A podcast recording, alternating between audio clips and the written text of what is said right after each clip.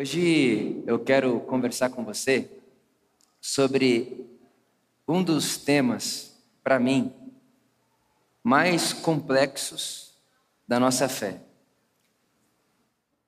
que é como é que a gente coloca Deus, aonde é que mora Deus, naquilo que nos acontece, ou naquilo que não nos acontece e a gente gostaria que acontecesse. Nós já estamos em dezembro, o fim do ano está aí, e a gente sabe que o mês de dezembro é o mês onde as pessoas começam a pensar o que foi, a tentar planejar o que será, é o mês onde as pessoas fazem um balanço da sua própria vida, da sua das suas finanças, dos seus relacionamentos, uh, se ela conseguiu cumprir as metas que ela tinha ou não, ela consegue perceber o que, ela fez e o que ela deixou de fazer, e não poucas vezes ela começa a planejar o outro ano. E eu fiquei pensando, poxa, o que eu gostaria de não esquecer como seguidor de Jesus, e o que eu gostaria como pastor da Por Amor, que a Por Amor não esquecesse como comunidade de Jesus, na hora de pensar o que aconteceu em 2023 e também na hora de sonhar, de planejar e de escrever aquilo que você espera para 2024. E quando você fala isso dentro do Brasil, um Brasil cada vez mais evangélico, essa semana mesmo eu fui, uh, eu dei de cara com esse vídeo, eu falei, poxa, justo essa semana um rapaz, ele arrumou uma briga num restaurante super chique em São Paulo e saiu na mão lá com o cara. E a galera dele derrubou outro cara no chão, né? E ele chegou em casa, e quando ele chegou em casa, ele fez a postagem do Salmo 91. Porque ele não tomou murro nenhum. E ele chegou em casa e postou: Aquele que habita no esconderijo do Altíssimo, a sombra do Onipotência disca e tal. Eu olhei aquilo e falei: Não, peraí. O que está acontecendo? O que fizeram com Jesus? Essa semana também, até mandei no grupo da pastoral. Um rapaz, o Twitter da, o perfil do Twitter dessa pessoa está escrito: ao lado de Deus na luta. E eu entrei no perfil desse cara porque ele tinha escrito o seguinte, comentando uma outra notícia. Ele comentou o seguinte, aspas: Bandido vivo é perigo. Bandido preso é gasto. Bandido morto, sucesso. Fecha aspas.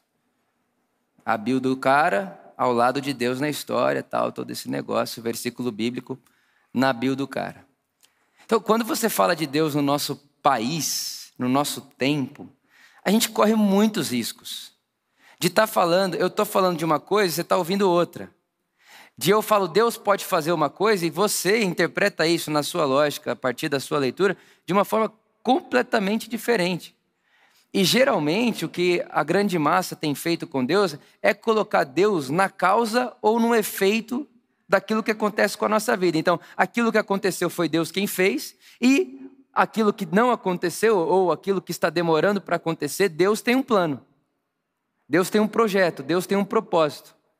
É quase que Deus entrando naquilo que nos acontece sempre no meio da equação. Deus é o que está entre eu e aquilo que eu espero que aconteça. Ou Deus está entre aquilo que me aconteceu que eu não gostaria, por exemplo, o irmão está de muleta, não gostaria estar tá assim. Então Deus seria aquilo que me, Deus seria aquilo que está entre aquilo que me aconteceu e um propósito maior ali na frente. Então Deus sempre como um meio, ou para trazer aquilo que eu desejo da vida, na vida, ou para fazer com que aquilo que aconteceu comigo como por exemplo um acidente que me deixou com a perna debilitada, tem um propósito maior. Então, ou é o meu sucesso, ou é a tragédia cooperando para o bem. Deus sempre vai se tornando um meio na religiosidade. Deus sempre vai se tornando um entre. Entre o Vitor e o que o Vitor deseja, ou entre a tragédia do Vitor e Deus fazendo aquilo cooperar para o bem de alguma forma. E deixar Deus entre o que sou e o que serei, ou deixar Deus entre aquilo que tenho e aquilo que quero ter, é reduzir Deus a um ídolo. É reduzir Deus a um ídolo. E a igreja evangélica tem muito disso, né? Que pensa que idolatria é ter santo em casa. E não dá para fazer isso respaldado no, no texto bíblico. Porque idolatria, no texto bíblico, na tradição de Israel, que é a tradição de Jesus, o nosso Senhor, idolatria, o pecado da idolatria é projetar em Deus e esperar que Deus faça, esperar que Deus seja coisas parecidas comigo. Isso é idolatria. Idolatria é chamar de Deus o que não é Deus. E eu gosto muito dessa fala, inclusive é uma fala que se não fosse muito grande eu tatuaria essa fala na minha testa, assim. O Abraham Heschel, um dos rabinos mais conhecidos da nossa era, ele teria dito que o ídolo é todo Deus que se preocupa com você, mas não se preocupa com o outro. Então, o que é o ídolo? O ídolo é o Deus que você ora pedindo para Deus guardar uma vaga no shopping para você. Isso é o ídolo.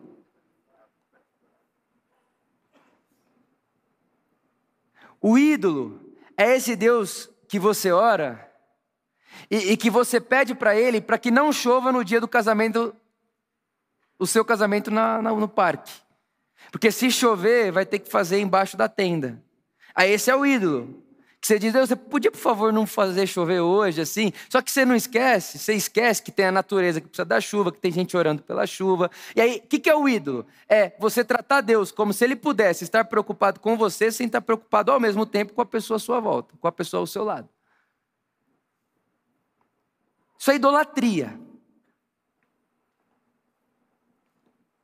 É achar que Deus pode estar preocupado comigo e abrir uma porta para mim, mesmo tendo fechado a porta para você. Isso é idolatria. É assim que se descreve idolatria no texto bíblico. Agora, como é que a gente faz então para lidar com a vida, sendo que não é Deus que está nesse negócio de abrir porta, fecha porta, faz chover, não faz chover. Ah, Vitor, mas no dia do meu casamento não choveu. Pois é, eu tenho mais uns mil que não choveu e nem orou.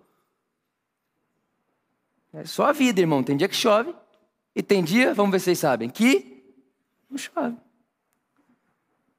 Isso, dentro da teologia, da filosofia, enfim, se chama contingência. Coisa que pode acontecer ou pode não acontecer. Por exemplo, tivemos um futebol da Por Amor essa semana. Nos últimos cinco minutos do futebol, um rapaz aqui da Por Amor, ele estava para sair, irmão. Pensa a cena. Ele estava saindo da quadra. Aí o cara que ia entrar no lugar dele já tinha jogado muito. Aí ele olhou e falou: Ah, você já jogou demais, falta só cinco minutos, deixa que eu jogo. E foi jogar. Irmão, destruiu o tendão. Sozinho. Alguém poderia olhar e dizer assim: Nossa, olha lá, Deus tentou tirar ele da quadra. Mas o irmão egoísta, fominha que joga bola, ou se não, alguém pode olhar e falar assim: não, é porque Deus tem um o plano, né? Porque ele estava saindo, aí Deus não deixou ele sair. Fez ele ficar na quadra para ele machucar o tendão, agora vai ficar cinco meses, seis meses com a perna pro ar. Deus tem muito para falar com esse cara, hein? Nossa, olha só, cara, Manu, Deus tem um plano assim na sua vida maravilhoso, assim, você não faz ideia. Se você tratar Deus como um ídolo, fazer de Deus um meio, e colocar Deus como força casual de tudo aquilo que nos acontece. Aí, isso é a coisa da contingência. Pode ser que aconteça, pode ser que não aconteça. Inclusive, essa semana, pode ser que você continue empregado, pode ser que não. Sim ou não? Sim. Pode ser, irmão. Ninguém aqui está livre disso. Se você é casado, pode ser que você fique viúvo. Olha lá. A Luísa pode ficar viúva essa semana. Mas pode não ficar. Pode eu ficar. Pode ninguém ficar. Porque a vida acontece, e acontece para todo mundo, todo dia, toda hora, está aí. Sábado de manhã, um velório de uma criança de dois anos de idade que começou com uma dorzinha no ouvido, morreu. E no sábado à tarde tinha um casamento para celebrar. A vida está aí é contingente, acontece e não acontece. Pode acontecer, pode não acontecer, pode dar certo, pode não dar. E tem coisa que não é que pode ser que aconteça. É, na filosofia, na teologia, a gente chama de coisas da necessidade. Que é coisa que vai acontecer. Como, por exemplo, todo mundo aqui um dia vai morrer. Envelhecer. Não sei se você sabe, mas você está envelhecendo.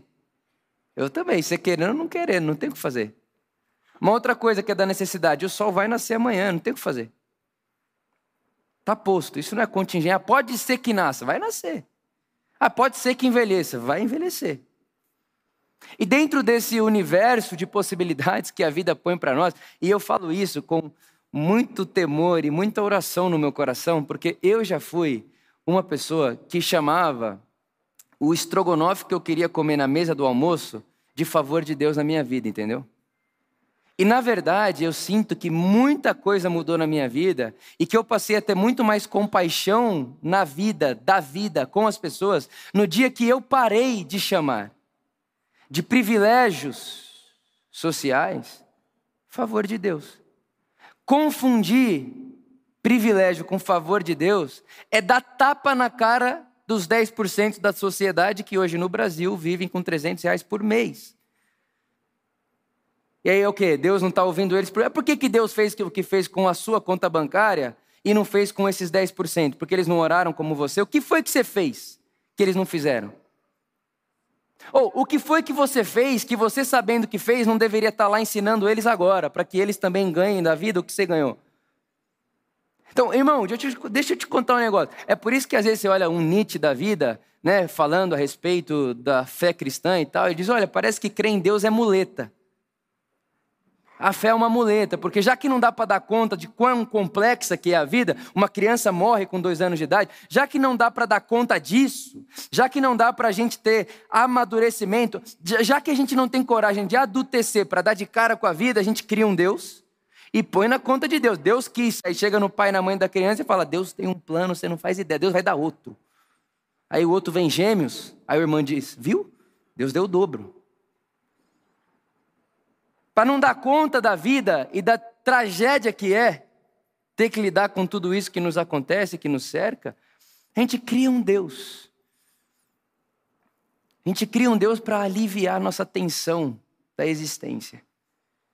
E isso não se parece com Jesus de Nazaré. Criar uma falsa ilusão de Deus para dar conta da nossa existência não é o Evangelho, pelo contrário. O Evangelho não é uma fuga da complexidade da vida. O Evangelho não é uma fuga da realidade da vida. Muito pelo contrário. O Evangelho é o que conta para nós como Deus invadiu a realidade da vida. E quando ele invade a realidade da vida, ele não invade a realidade da vida na lógica da idolatria e do ídolo, que é aquele que se eu dou o dízimo, ele abençoa os meus 90%. Pelo contrário, Jesus acaba com isso quando diz: Deus, o Pai que está no céu, faz o seu sol e a sua chuva cair sobre bons e maus. Tiago usou um exemplo hoje de manhã muito bonito. Ele disse que crente é um negócio engraçado. Se chover no bairro da igreja e alagar a igreja, o diabo está furioso. Mas se chover no carnaval da Sapucaí, Deus tem um plano. É verdade ou não é, irmão? Não, porque Deus está acabando com aquela farra. Aí a mesma chuva que cai lá, alaga a igreja, a gente fala, o diabo aqui é. E por que, que o diabo está se levantando? Porque a gente está marchando e o diabo está vendo que a gente tem uma missão e tal. E repara, fica vivendo numa bolha de ilusão, numa, numa irrealidade. Não faz sentido nenhum. Perde a matéria, perde a carne perde a existência, perde o concreto, perde inclusive aquilo que Deus fez se carne. Deus se fez carne. Nós adoramos um Deus que se fez carne. A gente vai perdendo a carne para dar conta da vida, sem o Deus que se fez carne e habitou entre nós e viveu a vida com a gente. Então, dentro de tudo isso, coisas que acontecem que pode ser que aconteça, pode ser que não aconteça, dentro de coisas que são necessidades da vida e vai acontecer mesmo, como a gente envelhece, como é que a gente põe Deus nessa história toda? Essa é a pergunta. Como é que eu ponho Deus na minha vida? Onde está Deus então? Vitor, tá? Você está falando para mim que não foi Deus que fez isso comigo? Cadê Deus? E eu gostaria de fazer uma sugestão para você.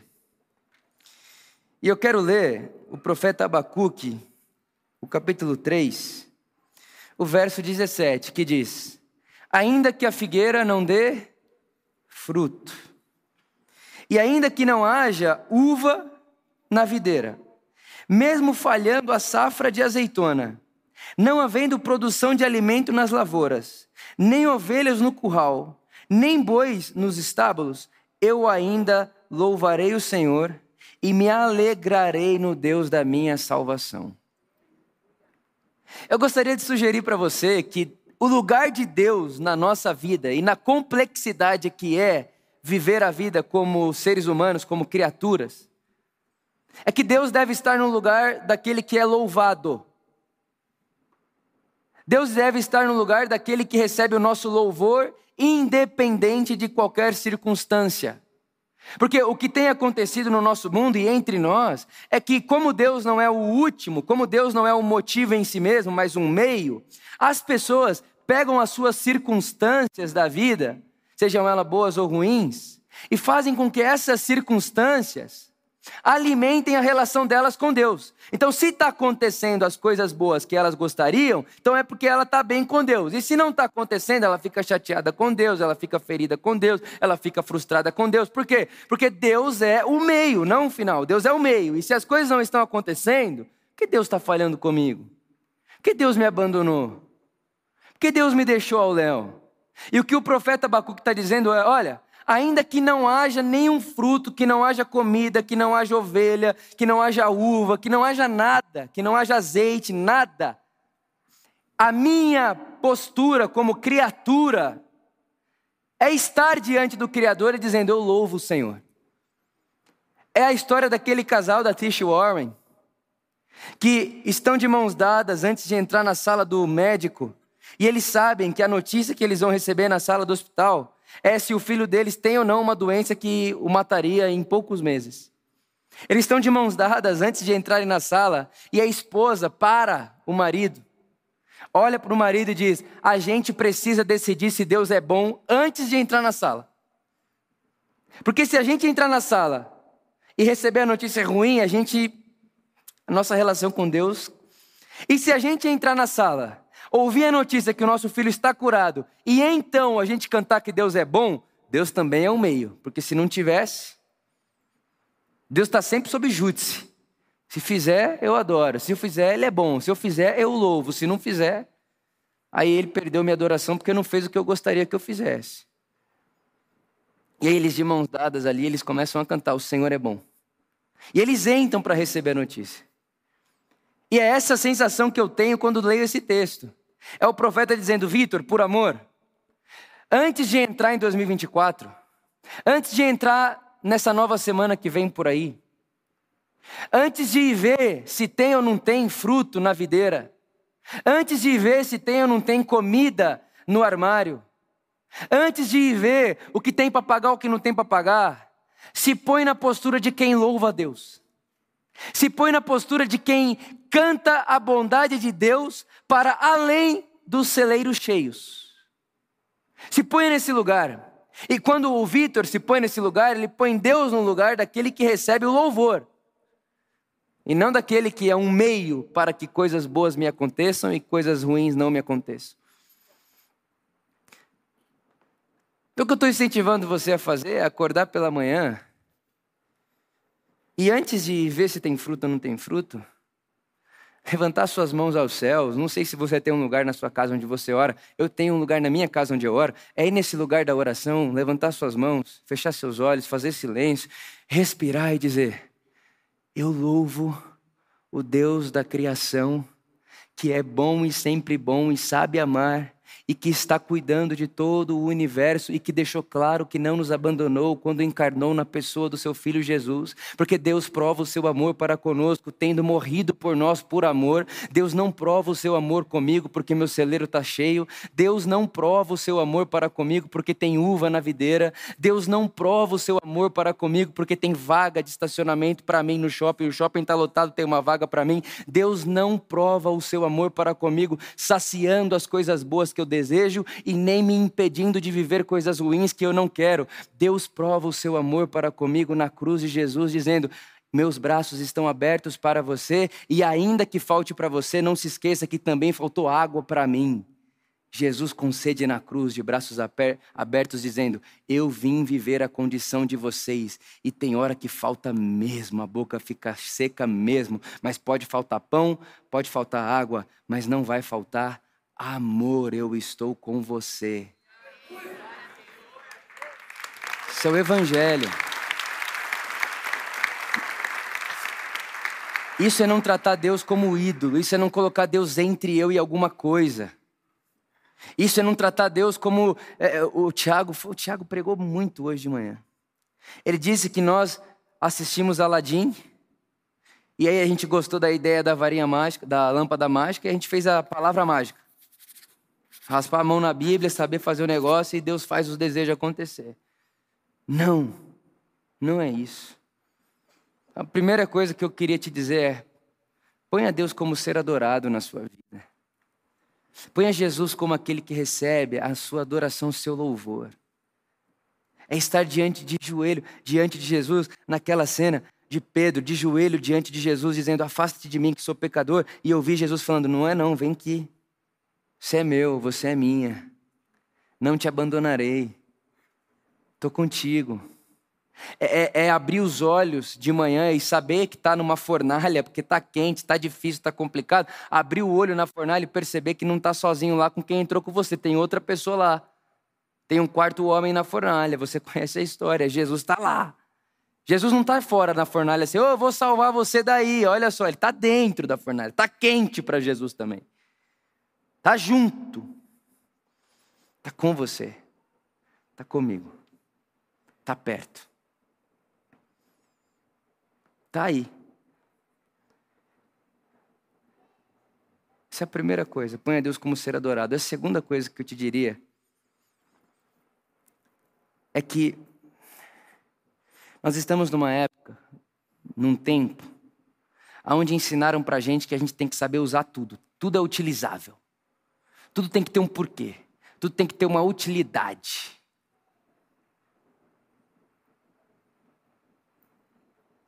Quebrou a perna? Faça ter uma utilidade. Morreu o nenê dois meses? Faça ser útil.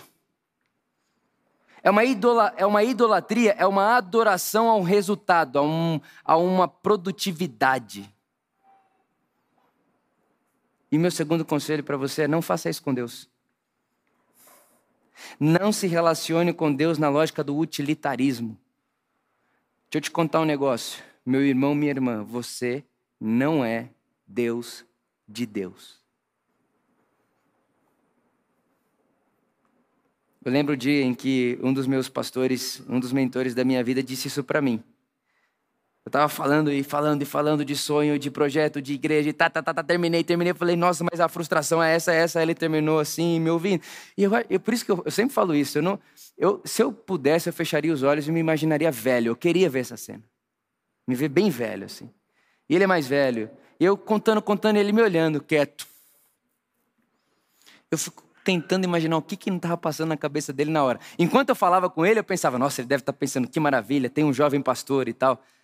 Mas quando eu terminei de falar tudo aquilo, ele olhou para mim e falou, poxa, Vitor, do jeito que você está falando aí, parece que você é Deus de Deus. Está querendo fazer só o que Deus pode fazer? Está querendo achar que você pode promover aquilo que só Deus pode promover? Você não é Deus de Deus, não. Aí depois fui para casa pensando, o que, será que ele estava pensando? Se ele não estava achando bom, o que, será que ele estava pensando? Ô oh, meninice. A infantilidade, ó, tentando usar Deus de meio. Porque, irmão, eu estou falando de Deus de meio para guardar garagem de, de, de shopping, mas dá para fazer Deus de meio de crescer a igreja. Dá para fazer Deus de meio de coisa que parece bonita, mas sem perceber que está fazendo Deus de meio. Então, se o meu primeiro conselho para você é deixar Deus no lugar de Deus, deixar Deus no lugar de quem recebe louvor, o meu segundo conselho para você é não utilize Deus, não caia na lógica de utilizar Deus como um objeto que pode promover ou produzir a você algum tipo de benefício. Não faça isso. E a última coisa, que eu deixo para o seu coração. É uma oração ou uma afirmação que os pais da igreja fizeram lá no século 2, 3 da era cristã. Eles diziam o seguinte: ore como se tudo dependesse de Deus, mas viva como se tudo dependesse de você. Muito bonito isso. É acordar de manhã, respirar. Deus, obrigado, porque tudo depende de você. Se, em você tudo existe e subexiste. Tudo que foi criado foi criado em você a partir de você e sem você nada do que é seria. Então é verdade, Deus, que se eu posso encher meu pulmão de ar é porque você sustenta toda a vida. Inclusive, um parênteses, você sabe que quando Deus diz a Moisés o nome dele, você sabe da história, Moisés chega lá e diz, Deus, tá, você está me enviando, mas qual que é o seu nome? Os estudiosos da Bíblia hebraica, eles dizem que a, o som mais próximo do nome que Deus pronunciou para Moisés é um som de respiração.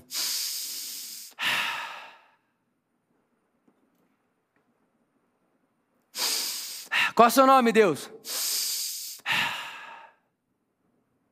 Eu não sei você, mas eu já ouço o texto me dizendo então que quer dizer que toda vez que qualquer pessoa respira, só respira por causa do nome de Deus que pronuncia. E aí você começa a perceber que Deus está muito mais para um sustentador da vida que me dá o ar para respirar, que me dá a força para sair de uma tragédia, que faz com que se chore a morte de uma criança e que, e que se sobreviva depois disso e que se viva com outro tempero a vida, obviamente, mas que se viva, do que um meio para fazer com que coisas não aconteçam ou deixem de acontecer. Então, ore como se tudo dependesse de você de Deus, perdão. Ore como se tudo tivesse na conta de Deus o tempo inteiro. Mas quando sair do quarto da oração, meu irmão, minha irmã, vai para a vida como se tudo dependesse de você. Deixa Deus fora desse negócio. Para de achar que Deus vai ser lá no seu trabalho uma força de vantagem competitiva sua em relação ao seu adversário. Para de achar que se você foi, que se você recebeu, o outro também vai receber, porque nós vivemos numa vida que não dá conta de fechar a lógica e o sentido. Estou falando para você dois dias atrás, ontem de manhã, na nossa, no, no nosso município, na nossa região, tinha pai e mãe enterrando criança de dois anos que começou com dor de ouvido. Sai desse negócio. E eu sei que para muita gente é pegar o que estava segurando a pessoa assim, a pessoa estava assim. A pessoa estava assim na fé dela assim. Eu sei que uma mensagem dessa é dar uma bica nesse negócio aqui. Dá uma bica nisso aqui. A pessoa sai cantando cavaco. Mas de verdade.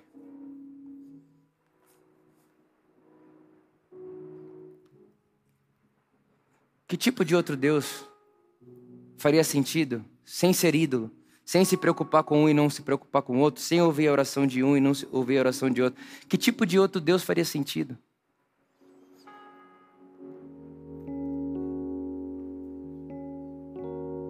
E sabe o que é mais maluco? Que eu sei que no fim de uma, de uma mensagem dessa, alguém chega em mim e fala assim: Não, Vitor, então, mas deixa eu te contar meu testemunho. Aí começa a contar. De 15 anos atrás que Deus fez e tal. Aí eu falo: Tá bom. Mas e como é que está a sua vida hoje?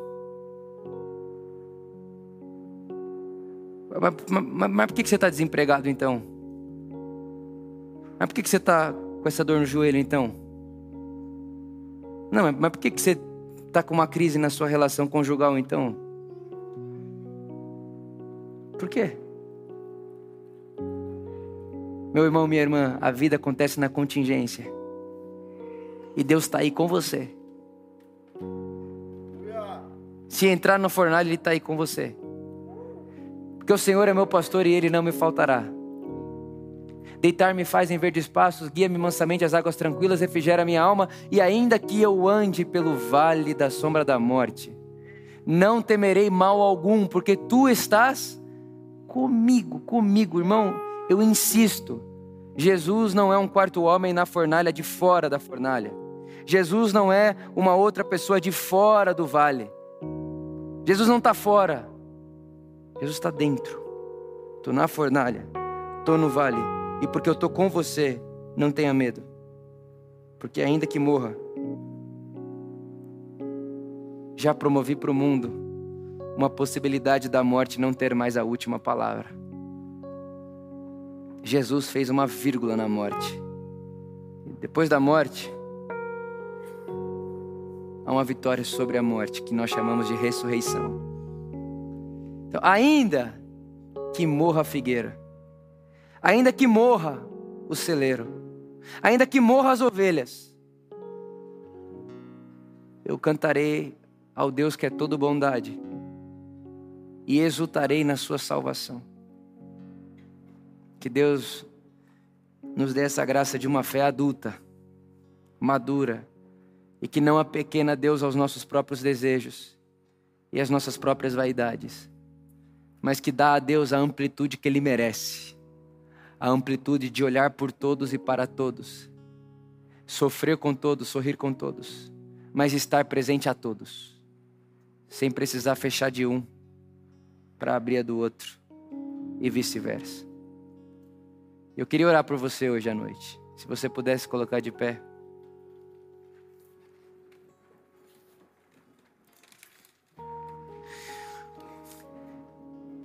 Queria orar para que o Espírito de Jesus que está aqui entre nós nos clareie tudo isso que foi dito, que foi falado. Porque isso não traz e não faz com que as coisas que acontecem na nossa vida tenham, tenham menos importância para Deus, pelo contrário. Mas a pergunta final desse sermão é: ter Deus presente é suficiente para nós ou a gente quer mais do que Deus presente? A presença de Deus, a companhia dele, o amor dele a nós é suficiente ou não é suficiente? Precisa de Deus e um pouquinho de milagre, Deus e um pouquinho de, de vantagem, Deus e um pouquinho de vantagem competitiva.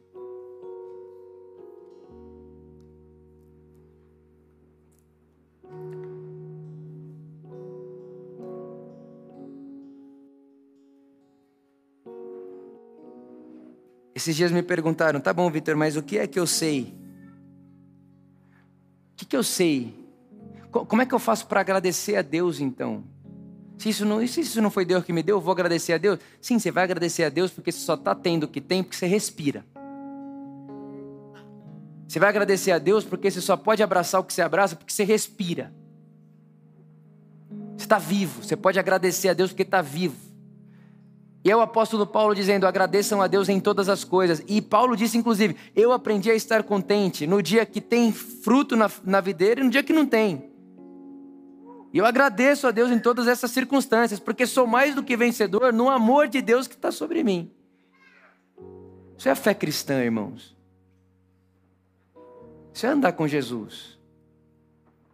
Jesus não é um diminuidor de caminho, um doador de vantagem competitiva. Na hora do pênalti da sua vida, você pede a Jesus, você bate o pênalti, acerta o pênalti, é porque você orou mais que o goleiro. Faz sentido. E leva isso para sua casa. O ídolo é todo Deus que parece se preocupar comigo e não se preocupar com o outro. Leva isso com você, meu irmão e minha irmã. Leva isso para sua casa. Isso é ídolo. Agora, o que eu tenho certeza que Deus quer fazer por mim? Absoluta certeza. Aquilo que Deus quer fazer com todo mundo. Quer me dar vida, quer me dar paz, quer te dar paz, quer te dar vida, quer te dar bons relacionamentos, que quer, quer te dar um bom trabalho, quer te dar dignidade. Eu tenho certeza que Deus quer isso para mim, tenho certeza que Ele quer isso para você. Mas por que, que eu tenho certeza disso? Porque eu sei que é o que Ele quer para todo mundo. Não porque quer para nós aqui, porque a gente é crente, evangélico, católico, sei lá o quê. Não, é porque Deus é Deus. É porque Deus é Deus, é por isso que Ele é o que quer para nós. Não queria que você orasse comigo hoje à noite. E orasse a Jesus comigo, pedindo a Jesus essa fé. Na minha leitura, essa é uma fé que não precisa de apoio. Para mim, essa é a fé que faz alguém ir até as últimas consequências pelo nome de Jesus e se deixar morrer pelo nome de Jesus. Essa é a fé dos apóstolos que diziam: Olha, você pode fazer o que você quiser comigo Pode me bater no rosto, pode não me bater no rosto, pode me crucificar de cabeça para cima, de cabeça para baixo, pode naufragar o barco 15 vezes, pode faltar pão. Não, eu sei que ele vive, eu vi, eu vi. Ele está vivo. Ah, mas se ele está vivo, por que ele não faz nada com você?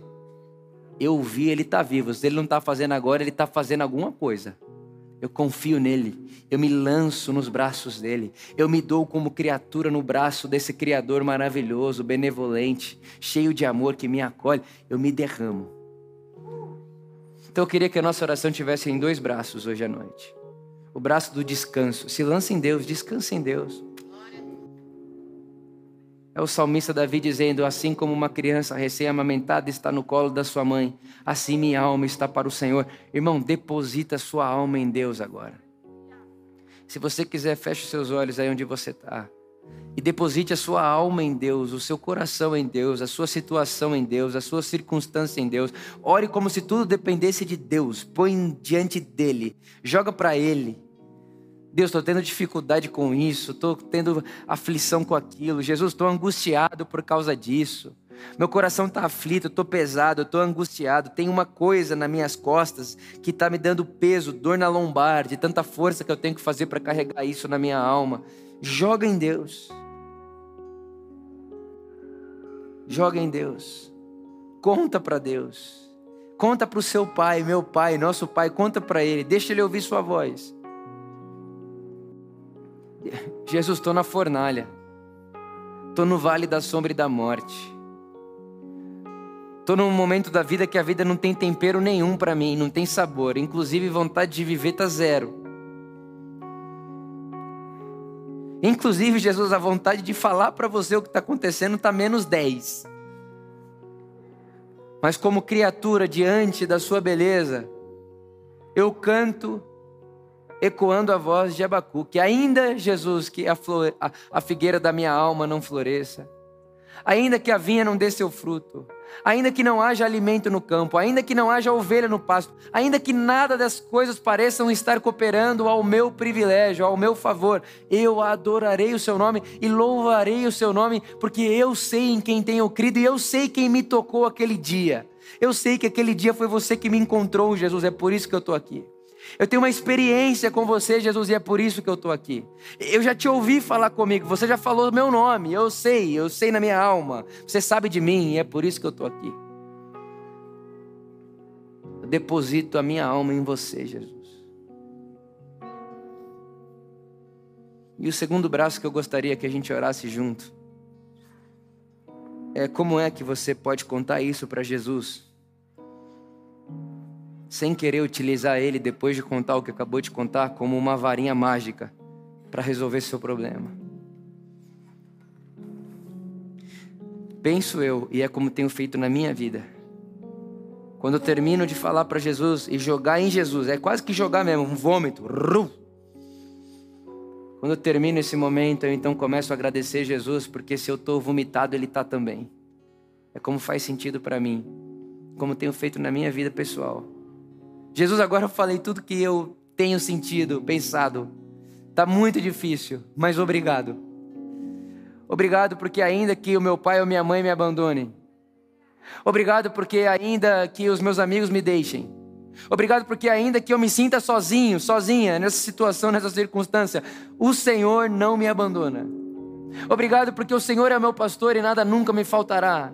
E, e, ainda que eu não esteja vendo, a minha alma está a caminho de verdes passos e águas tranquilas. E enquanto eu me percebo, Jesus, num vale de sombra e morte, eu canto a Sua presença e canto a Sua bondade, porque sei que Tu estás comigo, aqui e agora, nesse lugar, nessa circunstância, nessa situação. Eu sei que Tu não me deixas. Eu sei que tu não me abandonas, eu sei que você não me deixa ao léu, não me deixa ao vento, eu sei. Parafraseando os nossos irmãos profetas, eu sei em quem tenho crido e por isso não desfalecerei. Eu sei em quem tenho crido e por isso não desfalecerei. Eu sei em quem tenho crido e por isso nem a morte, nem a vida, nem os anjos, nem principados, nem potestades, nem a falta de vinho, nem a falta de uva, nem a falta de estoque, nem a falta de ovelha. Eu sei em quem eu tenho crido e por isso nada pode me separar do seu amor, nada pode me separar do seu colo amoroso de Pai, nada pode me separar da sua presença, da sua companhia constante, contínua na minha vida. Nada. Nada.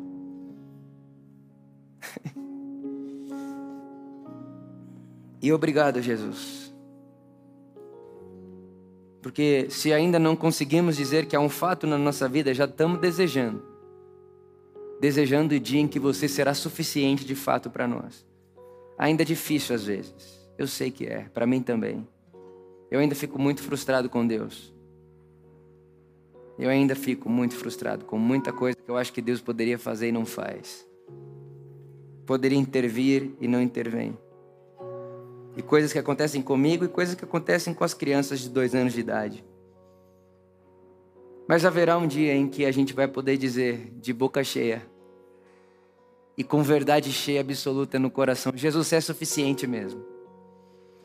Se nessa vida ou não, não sei, mas um dia a gente olhará para Jesus e dirá: Jesus, você é suficiente e você é o que tudo que importa mesmo. E se você estiver com a gente, todo o resto é resto porque a gente se satisfaz no Senhor. E eu termino com o salmo: Ó minha alma, por que está batida dentro de mim? Por que estás inquieta?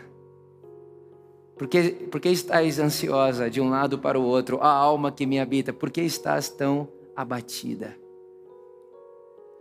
Alma, se lembre, o seu redentor vive e não ficará sentado para sempre. Um dia ele se levantará. Não viva abatido, a minha alma. Regozije-se no Senhor, o Deus da sua salvação. Espírito Santo, põe em nós esse desejo e essa boca cheia de louvor a dar a Deus louvor. E também põe em nós, Espírito Santo, esse desejo, essa convicção de dar a Deus as nossas angústias, mas ir viver a vida com coragem, sem querer ficar te utilizando como meio para fins que a gente considera ser justos para nós. Jesus, nós não queremos te usar na nossa relação. Nós não queremos fazer de você um meio para. Você é o fim em si mesmo. E o que nós queremos é correr para os seus braços e ter o fim da nossa caminhada aos seus braços. Que estar aos seus braços é o que nos importa. Oramos, te agradecendo, hoje e sempre. Amém.